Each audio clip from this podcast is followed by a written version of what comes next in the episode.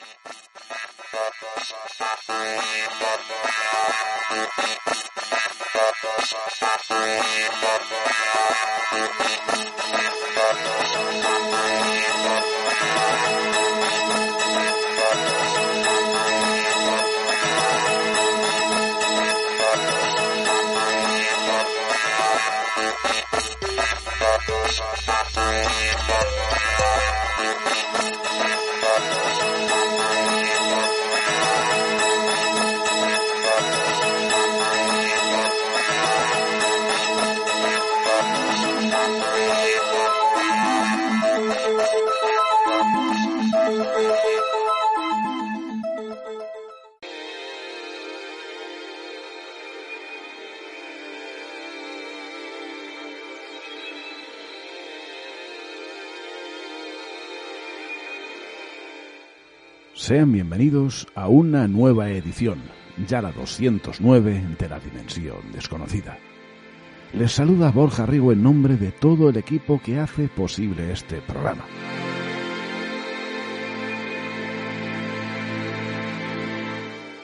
En esta ocasión, ya pasada la Semana Santa, recalaremos en Navarra para recordar la más que fascinante y asombrosa historia de un ser legendario, aquel a quien gracias a sus portentos y prodigios apodaron el brujo de Bargota.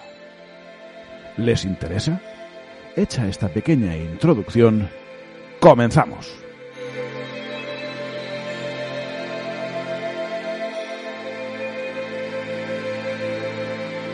En ivox.com, La Dimensión Desconocida.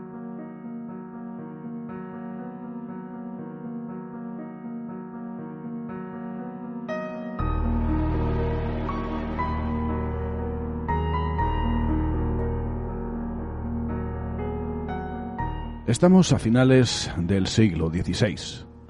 En las casas rurales de Navarra, su gente se reúne en pequeños grupos, en pequeñas tertulias, buscando tal vez compañía o por miedo a su oscuridad. Se cuentan historias fantásticas, legendarias, con aquel inicio tan común a tantas y tantas culturas. Se dice que...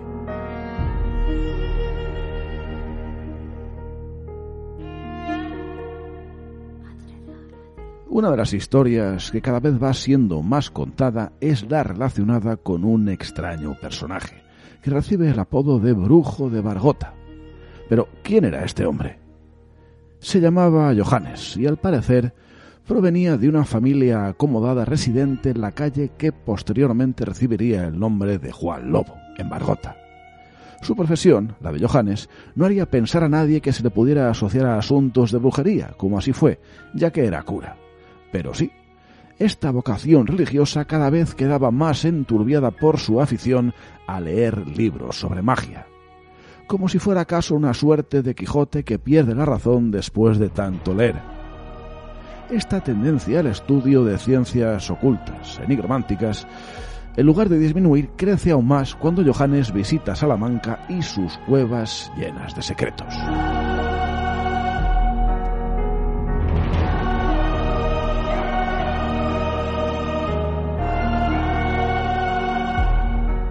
Una noche, los habitantes de Bargota oyen pasos en la calle.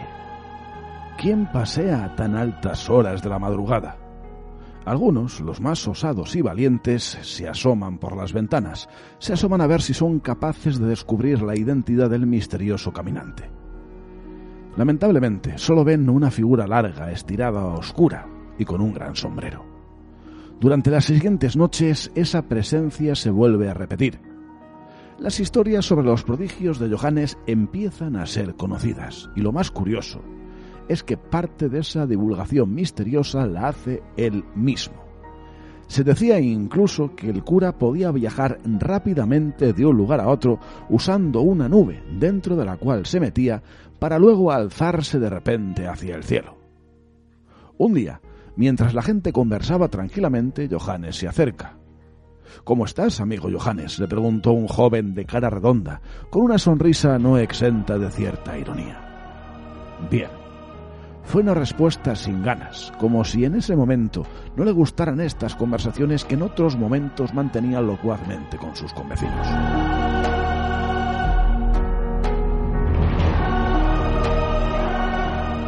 Es extraño, hermano. Hoy no quieres contar nada.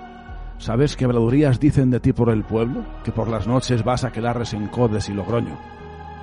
Johannes no hizo el menor gesto en su demacrado rostro y con voz fría contestó Ah, estúpidos, incrédulos, que solo pretenden hacer mi vida imposible. Levantó la mirada al cielo y dirigió su mano en dirección a las negras nubes que se divisaban en la lejanía. Con estas nubes me trasladaré a mis fincas en Logroño, y ah, qué tranquilidad para mí, oh. Y sin finalizar sus palabras, se alejó precipitadamente. Los lugareños le observaron en silencio, Pronto su figura desapareció al final de una estrecha calle. La conversación sostenida no había podido ser más simple, y sin embargo, ahora se hablaba en el pueblo de Johannes y sus extraños viajes. Ciertamente podríamos calificar tal vez a Johannes como el brujo enamorado de La Rioja, sus verdes valles, el caudaloso Ebro, desafiantes montañas que con sus cimas cubiertas de nieve fueron escenario para sus fantásticas aventuras. ¿De dónde vienes, Johannes? le preguntaron sus convecinos.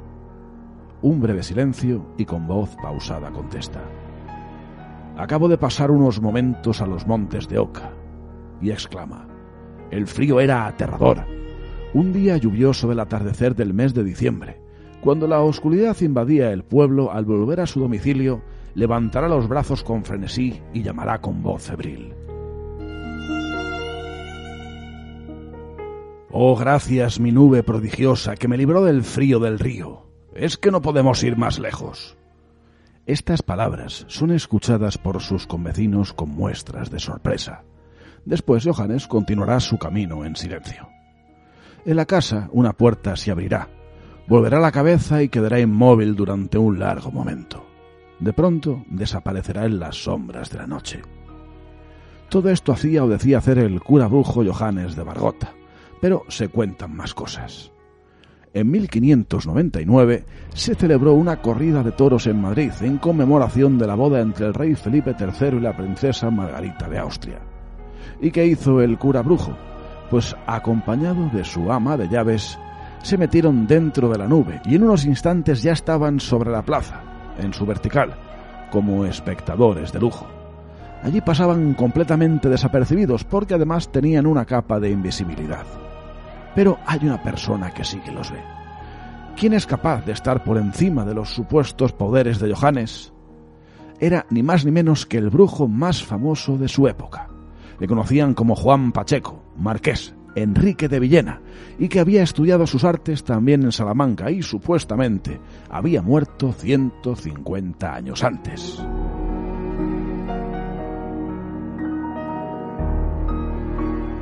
de Villena, con sus grandes poderes, le lanzó un zapato al ama de llaves de Johannes y este, como réplica, le pone dos grandes cuernos en la frente del marqués. Y no se los quita, hasta que Villena asegura que hablará bien de Johannes ante la Inquisición. Pero el problema no termina aquí, ya que uno de los amigos de Villena invoca a Dios y Johannes y la mujer caen al suelo en medio de todo el mundo, provocando un gran espanto. En otra ocasión, se cuenta que Johannes iba caminando por un bosque camino de Logroño y se encontró con un hombre. Este era joven y parecía extranjero. En el momento de la conversación, le propuso a Johannes un negocio ilegal y el cura se negó. El extranjero, revelando su verdadera identidad, se mostró como el demonio y quiso atrapar a Johannes. El brujo cura se defendió proyectando su sombra sobre su agresor y éste se la llevó. Desde aquel momento, Johannes perdió su sombra para siempre. Tanta relación con el mundo mágico, con la brujería, con lo espiritual, finalmente tuvo sus frutos, pero no fueron nada agradables. Johannes fue denunciado ante la Inquisición por la cofradía de arcabuceros de Torralba y es juzgado entre el 7 y el 8 de noviembre de 1610, justo al tiempo que las famosas brujas de Zugarramurdi.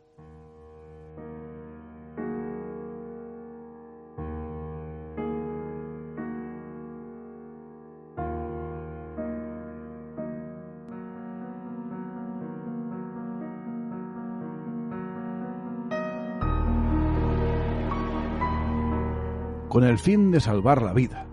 Johannes confesó que toda la relación con la magia y las fuerzas ocultas eran sólo fruto de su imaginación, que nada era verdad, que todo era para ganarse fama entre sus conocidos y vecinos. De lo que no se pudo escapar fue de una condena en prisión, pero su relación con las altas esferas hizo que ésta no fuera especialmente larga. Cuando quedó libre, cuentan que cambió para siempre su carácter que se quemaron todos sus libros heréticos y que solo se dedicó a ayudar a los necesitados hasta que murió con 65 años de edad.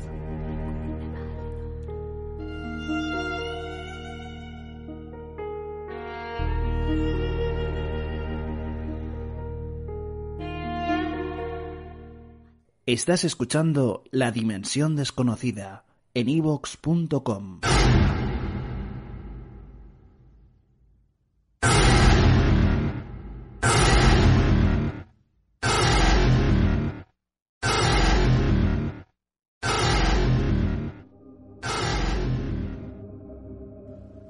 Hasta aquí la presente edición del programa de hoy.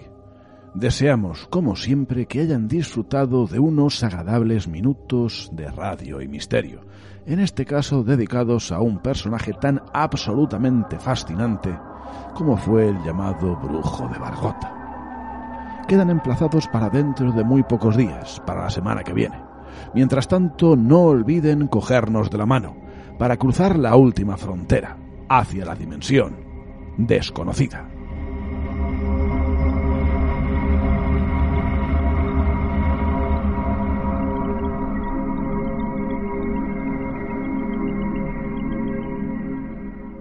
¿Te preocupas por tu familia? Entonces, ¿por qué darles solo huevos ordinarios cuando pueden disfrutar de lo mejor? Eggland's Best, los únicos huevos con ese delicioso sabor fresco de granja, además de la mejor nutrición como 6 veces más vitamina D, 10 veces más vitamina E y 25% menos de grasa saturada que los huevos regulares, además de muchos otros nutrientes importantes. Así que, dales los mejores huevos. Eggland's Best, mejor sabor, mejor nutrición, mejores huevos.